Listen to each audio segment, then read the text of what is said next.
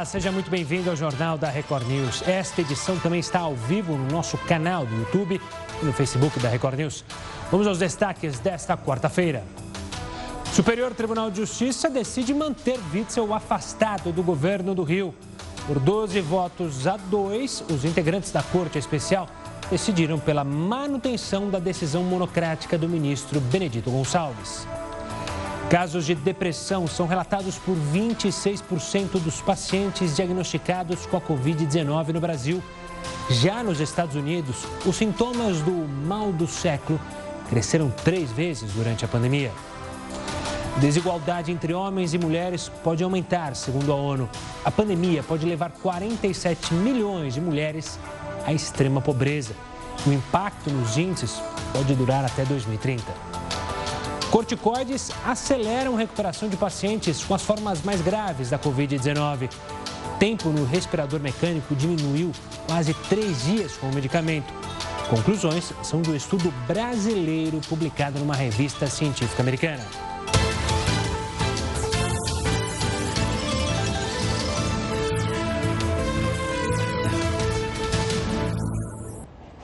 Um estudo indicou que as face shields, aquelas proteções faciais, são menos eficientes do que as máscaras na proteção contra o coronavírus.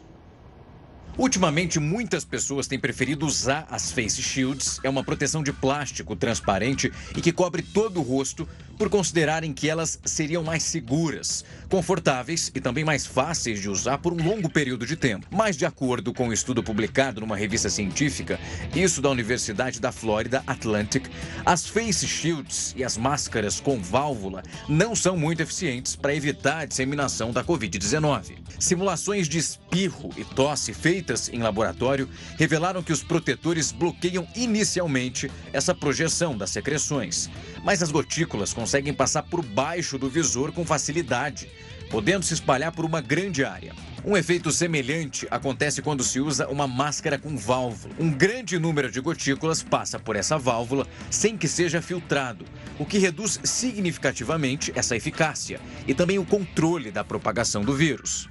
Nos outros itens analisados, como máscaras de pano, então sem válvula, por exemplo, essa quantidade de gotículas que escapa é muito menor e a maioria acaba saindo pela área de contato com o nariz. Mas, apesar dessa dispersão ser muito pequena nesses casos, é importante prestar atenção ao material da sua máscara. Aquelas feitas com tecidos mais finos deixaram passar mais gotículas do que as que são mais grossas. Os pesquisadores sugerem que, para minimizar a disseminação do coronavírus, é preferível usar as máscaras tradicionais de tecido ou então cirúrgicas. E eles ressaltaram que, mesmo a melhor máscara, permite algum vazamento. E por isso é também importante manter o distanciamento social. E a Corte Especial do Superior Tribunal de Justiça decidiu manter o Wilson Witzel afastado do governo do Rio de Janeiro.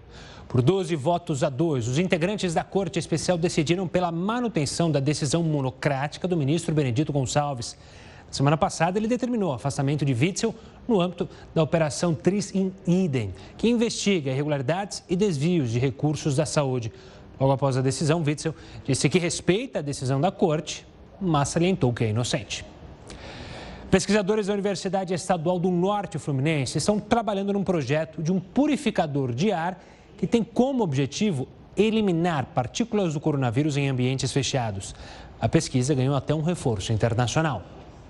As pesquisas começaram no início do ano, com o objetivo de construir um purificador de ar de baixo custo energético e que elimine vírus e bactérias da atmosfera em locais fechados, como clínicas e hospitais, por exemplo. O importante desse material é que ele consiga absorver luz visível, né, porque ele é ativo, ele funciona, digamos assim, com luz.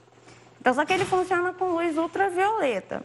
E a gente quer tentar é, otimizar esse processo, deixar esse processo mais eficiente e mais barato, deixando esse material ativo na luz visível. A equipe apresentou o pré-projeto do purificador no mês de abril em uma maratona de ciências online e ficou em primeiro lugar.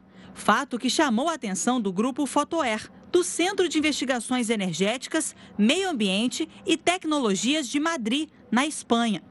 O trabalho passou a ser desenvolvido em parceria uma empresa que produz purificadores, também aprovou a pesquisa e se interessou pelo projeto. Diferente de outros trabalhos desenvolvidos até agora, o realizado pelos pesquisadores da Universidade Estadual do Norte Fluminense pode destruir o material absorvido. Na próxima semana, a coordenadora do projeto aqui no Brasil vai levar a pesquisa até Madrid, onde serão realizados novos testes, inclusive com o novo coronavírus. O objetivo é saber se o sistema também pode ser aplicado na prevenção à Covid-19. E lá na Espanha nós vamos montar um protótipo para testar com o coronavírus atenuado. Então, vai ser um laboratório especial que vai criar uma câmara com eh, o vírus na atmosfera e esse vírus vai ser passado por esse sistema para é, verificar sua eficiência de degradação. Os pesquisadores acreditam que o trabalho deve ser realizado até o final do ano. Eles esperam fornecer o protótipo a empresas para a produção. Desta forma, o purificador vai passar a ser utilizado em clínicas, hospitais e até mesmo em aviões e escolas. E olha, a pandemia vai aumentar o índice de pobreza entre mulheres e a diferença entre elas e os homens. É o que mostra, pelo menos, um relatório do Programa de Desenvolvimento da ONU. Antes do coronavírus, a taxa de pobreza entre mulheres tinha previsão de queda, mas, de acordo com a ONU, em vez de cair, essa taxa deve subir mais de 9% no ano que vem. O relatório prevê ainda que em 2021, para cada 100 homens vivendo na pobreza, o mundo terá 118 mulheres na mesma situação. E em 2030, as diferenças serão ainda maiores. A previsão é que serão 121 mulheres para cada 100 homens em extrema pobreza. Alguns países têm se movimentado para garantir acesso igualitário à vacina contra a Covid-19 que se provar eficaz. Vamos chamar o Heródoto Barbeiro aqui para esse assunto, para ele explicar, antes de mais nada, uma boa noite, Heródoto. Olá, Gustavo. Olha, é uma boa notícia né, para o pessoal todo que nos acompanha aqui no jornal saber que as nações agora estão se juntando para tentar universalizar a vacina. Senão, só os países ricos vão ter e os países pobres não vão ter. Então, nós temos aqui essa primeira informação para passar para todo mundo em relação a isso. Ah, vamos ver a nossa primeira, primeira, eh, primeira telinha aí. Ela diz o seguinte: olha, só para a gente ter uma ideia, tem 170 projetos de vacinas no mundo hoje. Tem 170, nunca teve tanto na história da humanidade.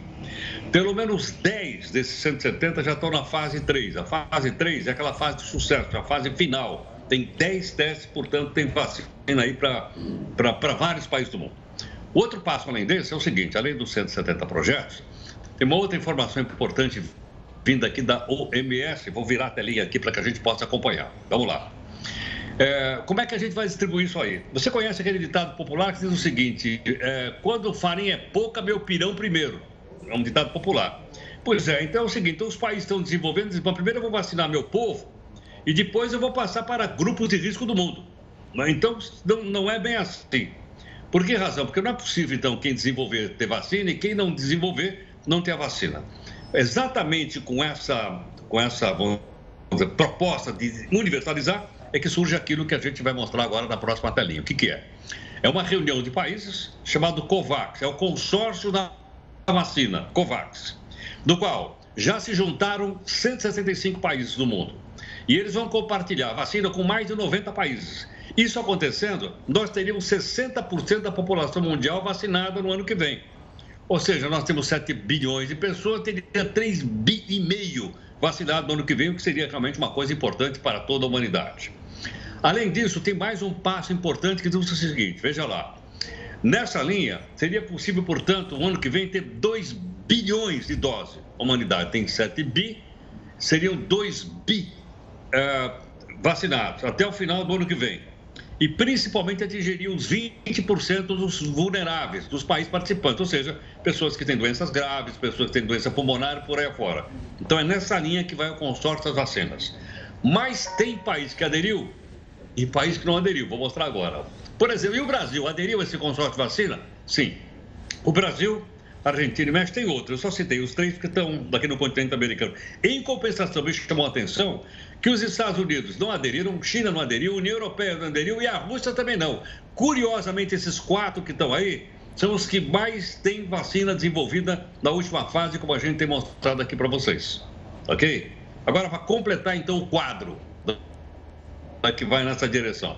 Vamos supor o seguinte: se tudo correr bem e o ano que vem a gente tiver uma vacinação em massa, nós vamos ter uma perda de 375 bilhões de dólares. O impacto da, da, da, do coronavírus, o prejuízo é de 375 bilhões de dólares. Se por acaso a pandemia não for contida e não tiver vacina para todo mundo, olha para onde vai o prejuízo. Ele vai para 12 trilhões de dólares se a gente não conseguir segurar esse vírus. Né? Entre 375 bi e 12 tri, logicamente que tem uma diferença muito grande. Gostaríamos que não tivesse uh, nenhum vírus por aí. Mas como você vê, nessa linha mais otimista, é provável que a gente tenha uma vacinação em massa no mundo e o prejuízo fique nos 375 bilhões. Gustavo, vamos ver se isso se confirma, pelo menos é o que diz a Organização Mundial da Saúde. Boa, Heroto. A HB volta daqui a pouquinho aqui conosco para trazer outras informações. Agora a gente fala da Austrália, porque o turismo australiano pode ter sido duramente atingido pela pandemia. Mas alguns dos melhores chefes de Melbourne, segunda maior cidade do país, têm aproveitado bem o tempo livre. Veja só. Esqueça as famosas trufas e o caviar. Para esses chefes de cozinha, tudo gira em torno de cogumelos e abóbora. O restaurante é conhecido por prestar serviços a resorts e clubes durante banquetes e jantares finos. No entanto, quando o estado de Vitória entrou em bloqueio em abril e as festas e reuniões foram proibidas, a equipe de cozinha tinha pouco a fazer. Eles decidiram então continuar com o trabalho, cozinhando para 30 instituições de caridade do estado. Em vez de gansos e açafrão, o menu mudou para massas e caldos vegetarianos de inverno. Em meados de julho, a instituição de caridade havia feito mais de 30 mil refeições para famílias carentes, idosos desabrigados e pessoas presas na Comissão de Habitação de Melbourne. E as mudanças no estilo de vida causadas pela pandemia não afetaram somente os humanos, mas também os animais de estimação. Os donos agora dizem que percebem sinais de ansiedade na medida em que a vida começa a voltar ao normal. Já as ONGs se preocupam com possíveis abandonos. Conheça a Luna. Este filhote de labrador de oito meses pode parecer relaxado agora, mas, de acordo com a dona, as últimas semanas foram um pouco estressantes. Helter Sanders e a família compraram a filhote apenas três semanas antes do bloqueio, o que significa que, quando todos começaram a se isolar, ela mal teve tempo de ser socializada. E depois de semanas tendo sua nova família só para ela dentro de casa, Luna está achando difícil se ajustar a ele saindo para o mundo novamente desde que o bloqueio começou a diminuir. A dona acredita que Luna está sofrendo de ansiedade de separação e diz que outros donos de cães estão encontrando problemas semelhantes. Uma pesquisa descobriu que muitos animais de estimação estão apresentando problemas comportamentais e ficam confusos com a mudança de comportamento de seus donos. Depois de um aumento no número de adoções de animais abandonados em vários países do mundo durante o período de quarentena, instituições de caridade animal dizem dizem que estão preocupados que essa ansiedade e a mudança no comportamento dos bichinhos possam levar ao abandono de mais animais, conforme a vida dos proprietários comece a voltar ao normal. A procura por cursos online e graduações à distância aumentou durante a pandemia. Pesquisas comprovam que o número de matrículas subiu durante o isolamento. Um levantamento feito pelo Google mostra que a procura por capacitações online cresceu mais de 130% durante a quarentena. Segundo a especialista, uma forma de estudar e garantir a segurança em tempos de pandemia. Isso se deve a três motivos principais. O primeiro deles é a questão do deslocamento e também pensando na questão da aglomeração. As pessoas estão evitando, de fato, lugares com aglomerações. O segundo motivo é a possibilidade de otimizar o tempo dentro da sua própria casa. E terceiro, é o motivo que eu penso que seja o grande motivador. As universidades e as coordenações de cursos livres estão dando incentivos como descontos isso gera uma grande motivação. Um estudo feito pela plataforma Udemy mostra que cresceu 425% o número de matrículas em cursos à distância. Isso inclui pessoas que atuam em diversas áreas. André é uma dessas pessoas que buscaram conhecimento nesse período. Antes da pandemia, eu não tinha tempo. E com a pandemia, eu passei a ter tempo pesquisei alguns cursos online, gestão de pessoas, e foi nessa gestão de pessoas que me interessou a fazer essa graduação. Vamos agora à opinião do colunista Rodrigo Constantino.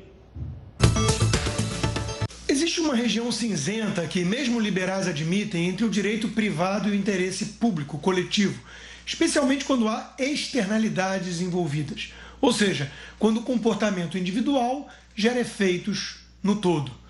O perigo é que muita coisa se encaixa nesse conceito. Casos mais óbvios são quando o sujeito descuida do seu quintal e isso ajuda a proliferar mosquito da dengue, por exemplo. Ou quando resolve dirigir bêbado e isso coloca em risco a vida de terceiros. Mas há casos mais delicados.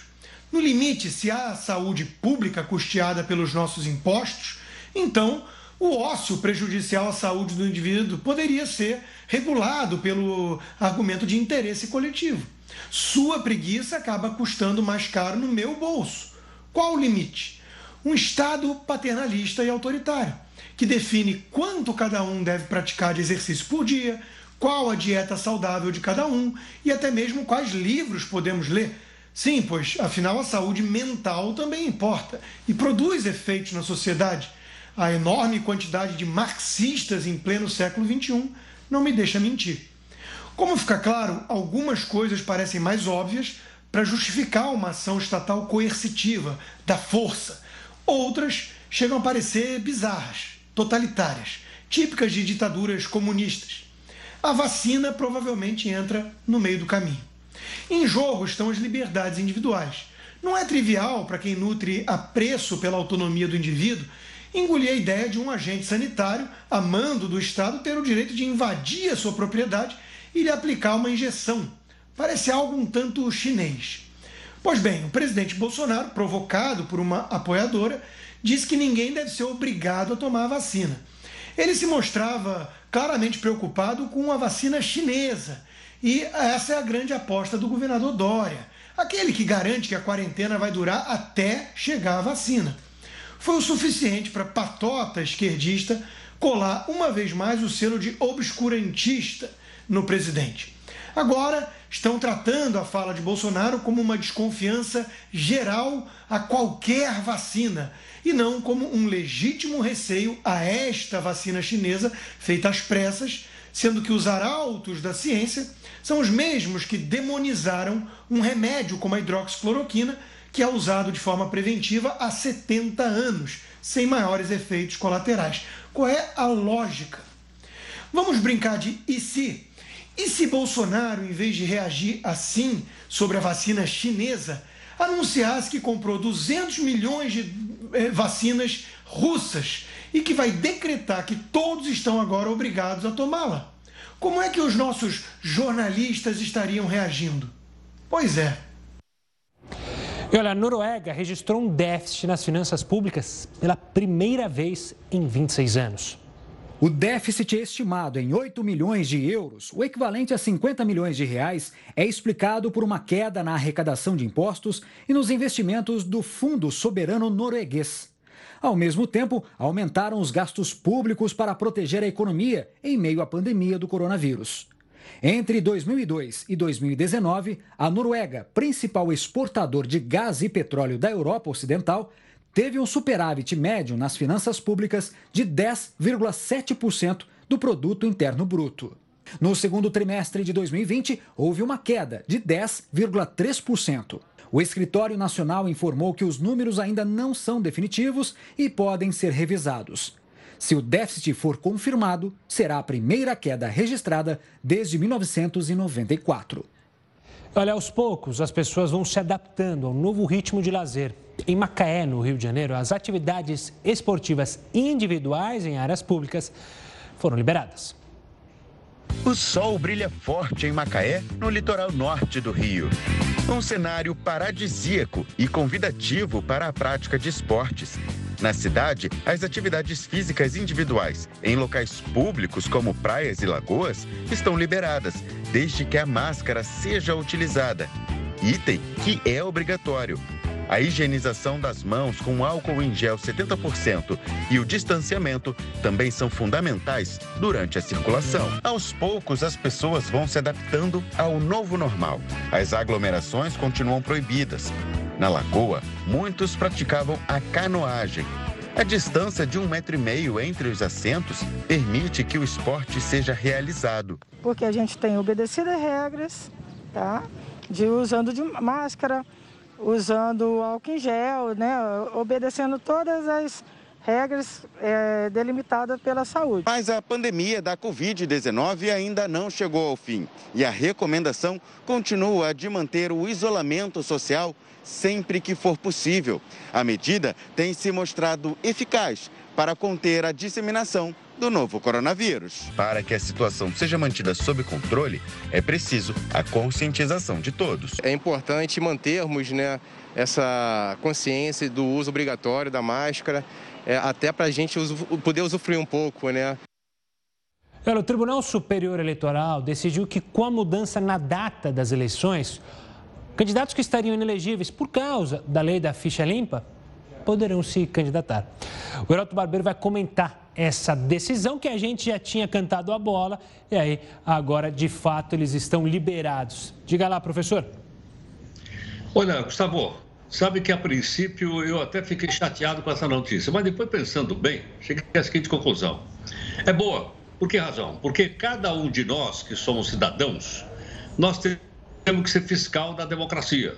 Eu acho que vai exigir da gente agora, na próxima eleição, na eleição para prefeito, para vereador, da gente olhar antes de votar para saber se o cidadão foi ou não condenado com ficha suja, ainda que a Justiça Eleitoral tenha liberado o pessoal para ser candidato. E a pergunta que não quer calar é o seguinte: afinal de contas, quem é que criou essa tal lei da ficha suja? Da onde veio esse projeto?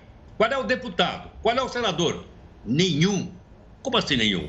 Nenhum, porque esse aí foi o primeiro projeto popular aprovado no Brasil. Teve mais de 1 milhão e 800 mil assinaturas. E foi mandado para o Congresso Nacional e a pressão foi tão grande sendo obrigados a, a, a, aprovar o projeto. E ele diz o seguinte: quando o cidadão, então, é pego em fraude eleitoral, ou ele renuncia para fugir, etc, etc, e ele for condenado por um colegiado, ou seja, por mais de um juiz, ele fica oito anos fora da política. Então, esse pessoal aí que vai se candidatar, eles, na verdade, estão sendo favorecidos. Com quê? Se a eleição fosse agora em outubro, como estava marcado, são oito anos, eles não poderiam concorrer. Mas como a eleição foi adiada para novembro, é mais de oito anos, eles vão poder concorrer. Por isso eu repito aquilo que disse no começo. Vai ser mais um desafio para nós, enquanto cidadãos, olharmos direitinho para quem é o cidadão, quem é o candidato a prefeito, quem é o candidato a, a, a vereador, antes da gente votar. Até para saber se ele foi ou não ficha suja. E mais uma informação interessante aqui, Gustavo, que é o seguinte. Vai começar também agora no mês de setembro, por incrível que pareça, a propaganda aqui da nossa televisão também. A propaganda começa no dia 26 de setembro. Portanto, a partir de 26 de setembro, a gente vai poder acompanhar a campanha eleitoral. Detalhe, detalhe. Não, só porque o Heraldo foi falar da propaganda eleitoral, deu problema no nosso, na nossa conexão. Vamos ver se o Heraldo volta, mas... É, é, quando a gente... O Heraldo está aí já de volta? Recuperamos? Caiu a transmissão do Heroto, mas na volta ele vai trazer essa informação. Claro que a gente não vai ficar devendo a informação que o Heroto ia passar. Ele ainda participa aqui conosco no Jornal da Record News. A gente vai falar agora, voltar a falar da pandemia e como ela tem afetado a saúde mental das pessoas em diversas regiões do mundo. Nos Estados Unidos, por exemplo, um estudo revelou que os sintomas de depressão aumentaram três vezes durante esse período. E no Brasil, a situação é bem parecida. Um estudo publicado na revista científica Journal of the American Medical Association mostrou o quanto as pessoas foram afetadas psicologicamente por causa da pandemia. De acordo com os dados da pesquisa, os sintomas de depressão aumentaram mais do que três vezes nos Estados Unidos, isso em comparação aos anos anteriores. Antes do coronavírus, 8,5% das pessoas que vivem no país relataram algum sinal de depressão. Esse número subiu para quase 30% na pandemia. Essa pesquisa foi feita no início da crise do coronavírus, entre março e abril, com cerca de 1.440 participantes, com 18 anos ou então mais. Essas pessoas responderam questões que são relacionadas à perda de emprego, morte de alguém próximo por coronavírus e também sobre problemas financeiros. Os pesquisadores identificaram que o maior risco de depressão foi associado a problemas financeiros e situações de esgotamento físico e mental. A população pobre é a que mais sofre com esses sintomas. De acordo com o estudo, essas pessoas ficam mais expostas aos gatilhos do estresse, como a perda do emprego. E tem muita gente precisando de cuidado psicológico. A Organização Mundial da Saúde fez um alerta. A pandemia está causando uma crise de saúde mental nas Américas. Isso devido ao estresse maior e uso de drogas e álcool nesse momento do confinamento social. Uma pesquisa divulgada recentemente no Brasil tenta entender qual é a relação da saúde mental com a Covid-19. Cerca de 895 pacientes brasileiros que testaram positivo para o coronavírus foram analisados. Mais de 26% dessas pessoas tiveram depressão, 22% apresentaram ansiedade e 17% transtorno de estresse pós-traumático. Todas as dúvidas em torno desse tratamento do coronavírus, a espera pela vacina e o medo diário podem piorar ainda mais a saúde mental. Uma medida provisória possibilita a exploração da usina nuclear Angra 3. Lembra dela? A gente vai te mostrar os detalhes na sequência, no próximo bloco, não sai daí, continue conosco. Estamos de volta. Vamos chamar o Heródoto Barbeiro de novo. Primeiro, para ele completar justamente o pensamento que você falava das, da propaganda partidária eleitoral, que já começa agora no mês de setembro, né, Heródoto? Exatamente, Gustavo. Começa no próximo dia 26. O detalhe é o seguinte: praticamente todos os partidos vão apresentar candidato. Você pode ter certeza, já aqui em São Paulo já contei uns 15.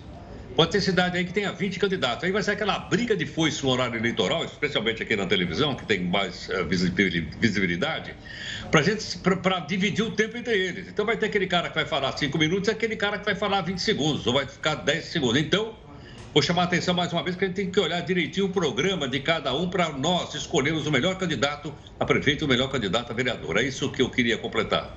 Boa, Heroto. Vamos falar agora do presidente Jair Bolsonaro, que justamente editou uma medida provisória para tornar possível a exploração privada da usina nuclear de Angra 3. Tem gente que nem lembra da usina de Angra 3, mas enfim, conte para a gente, dê detalhes sobre essa situação, Heroto. Olha, Gustavo, a primeira pergunta aqui seria o seguinte: mas será que a gente pode entregar uma usina nuclear para uma empresa privada? Pode.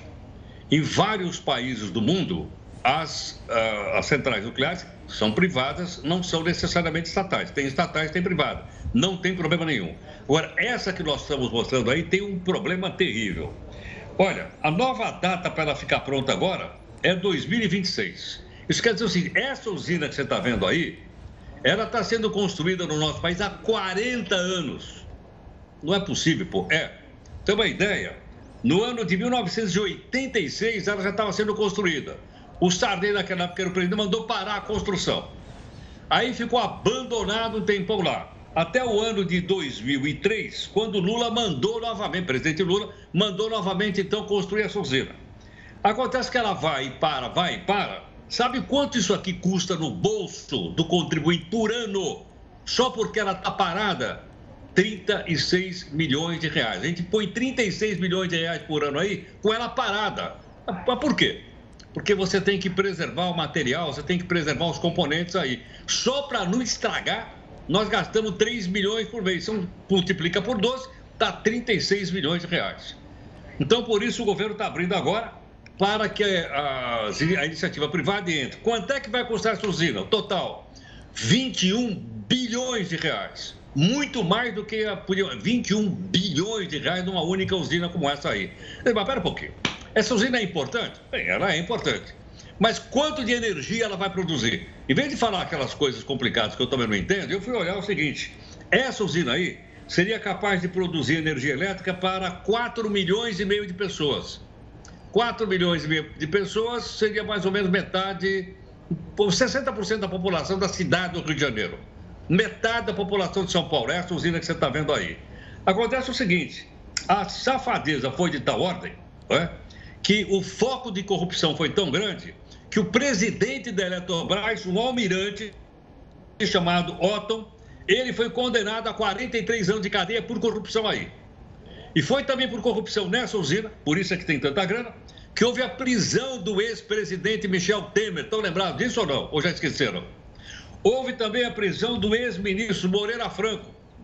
E foi também a prisão do Silas Rondô, esse ministro na época do Lula. Então, olha só, um ex-presidente, dois ex-ministros e um almirante foram para a cadeia por causa da corrupção. E tem aquele caso famoso, que a gente nunca sabe o que vai acontecer, do famoso coronel Laranja Lima. Lembram deles ou não? Então, Gustavo, a gente não dá para esquecer essa usina. Não é por causa da obra. A gente não esquece por causa da corrupção e da quantidade de grana que falta na escola, que falta no, no posto de saúde e que foi jogada aí, e infelizmente, nada. Vamos ver se agora, com essa abertura dada pelo presidente Bolsonaro, entra aí a empresa privada e toca esse projeto para que o Brasil vai precisar dessa, dessa, dessa energia elétrica aí também. É isso aí. Boa, Heroto, só para acalmar o, o tema, é, a Toninha Silva, que é uma telespectadora nossa, mandou um recado para mim para eu repassar, para te dar parabéns. Na verdade, não para você, para sua Kombi, porque hoje, dia 2 de setembro, é o Dia Nacional da Kombi. Então, meus parabéns e o da Toninha Silva, Heroto. Muito obrigado, muito obrigado. Um grande abraço em todo mundo aí. Valeu, Heroto. Amanhã a gente se fala. Tá aí o dia da Kombi hoje também. A gente vai falar ainda sobre deepfakes. Você sabe o que são deepfakes? Elas são uma das grandes preocupações nas eleições deste ano aqui no Brasil e, claro, também nos Estados Unidos. Mas você sabe o que significa esse termo e qual o risco a prática representa? Já já nós vamos descobrir. Continue conosco. Estamos de volta para falar de deepfake. Você já ouviu falar do que é isso? O Arthur Igreja, especialista em tecnologia, inovação e segurança digital, vai falar sobre esse assunto, porque você pode ter certeza, ele será muito falado por, na, nas próximas eleições. Arthur, obrigado pela participação aqui conosco. Muita gente já conhece o termo, sabe o que é deepfake, mas muitos não têm ideia. Eu queria que você explicasse de maneira básica, primeiro, o que é a deepfake. Boa noite. É um termo que confunde com as fake news, mas é algo um pouco diferente. Então, a deepfake são notícias que são manipuladas. Elas podem ser criadas artificialmente ou editadas. É, com certeza, quem está nos assistindo deve ter visto nos últimos tempos uma série de paródias que você vê o rosto da pessoa falando coisas que ela não falou. Então, isso começou a circular nas eleições americanas há alguns anos atrás e tem enganado muita gente. Então, pode ser que você receba um áudio de uma determinada pessoa, a voz é incrivelmente parecida, só que o detalhe é, aquela pessoa nunca disse aquilo. E o mesmo pode acontecer com um vídeo. Então isso é muito assustador, porque de repente você está recebendo um vídeo, um áudio no WhatsApp, mas tudo isso foi manipulado por computador. Arthur, se não me engano, essa semana a Microsoft anunciou justamente um programa para tentar ajudar as pessoas a perceberem as diferenças ou detectar o que é deepfake e o que não é, né? É muito difícil, né? Até para especialistas é complicado dizer, não, esse é um vídeo deepfake, aquele não é, né? Você tem toda a razão, porque o que acontece é que a tecnologia continua evoluindo, os algoritmos são cada vez mais precisos em reconhecer as nossas expressões faciais, os nossos trejeitos. Então, essa iniciativa da Microsoft visa tentar ajudar as pessoas, porque é, é isso mesmo, fica muito difícil, especialmente quando é só áudio, mas nós estamos chegando num nível de falsificação de vídeo em que você pode pegar um pedaço de um trecho de um discurso de um político, por exemplo, e manipular o trecho final final. E aí as pessoas acabam compartilhando, então deepfake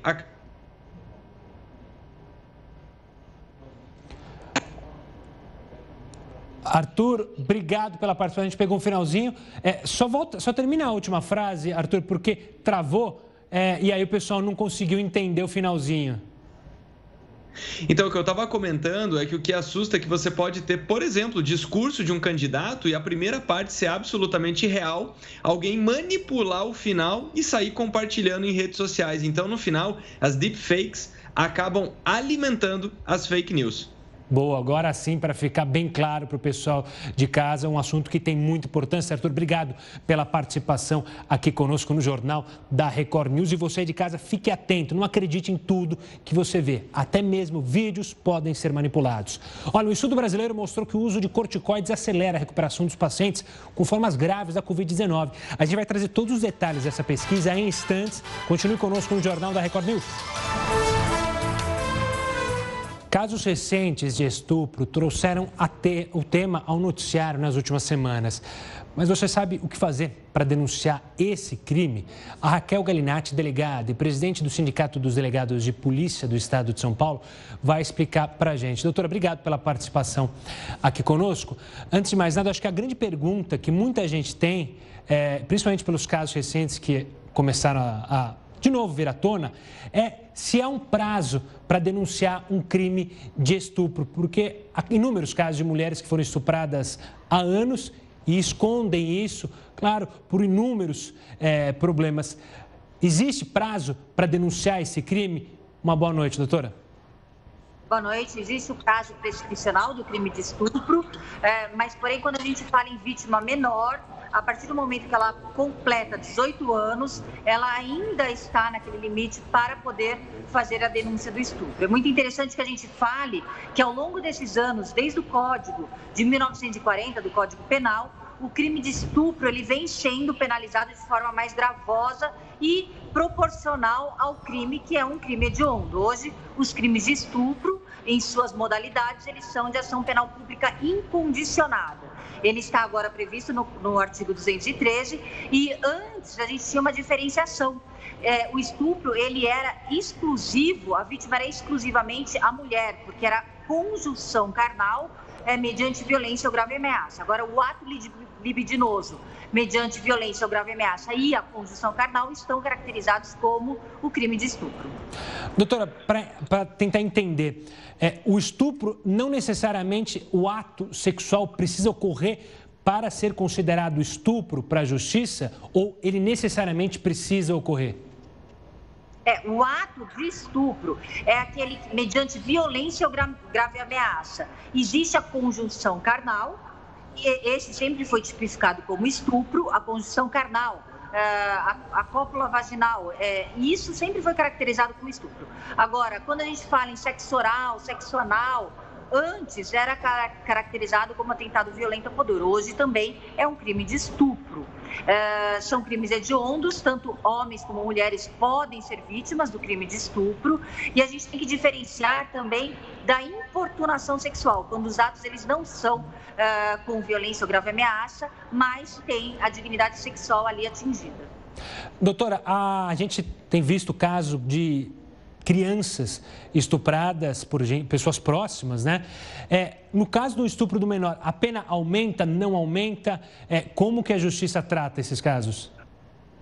É um crime mais grave, é o um crime previsto no artigo 217, estupro de vulnerável, e é importante que a gente saliente que não só a criança, ela figura como vítima do crime de estupro de vulnerável, o adolescente, adolescente, como também aquelas pessoas que elas estão desprovidas do seu discernimento ou por uh, estarem alcoolizadas de forma que elas não saibam o que está ocorrendo ou drogadas etc. Também existe a vulnerabilidade da pessoa não ter a plena consciência do que está ocorrendo.